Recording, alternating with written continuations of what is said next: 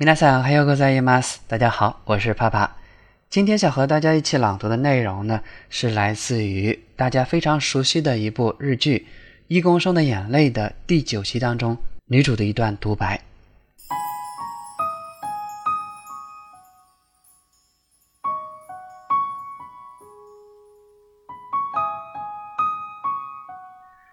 朝の光この学校の玄関前に 壁が立っている。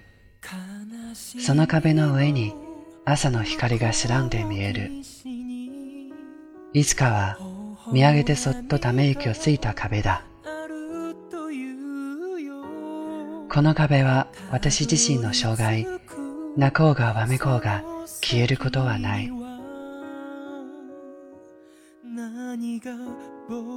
けれどこの日の当たる瞬間がこの壁にもあったじゃないか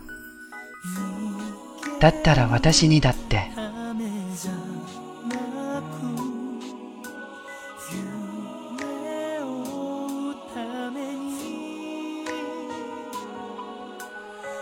見つけ出そう見つけに行こう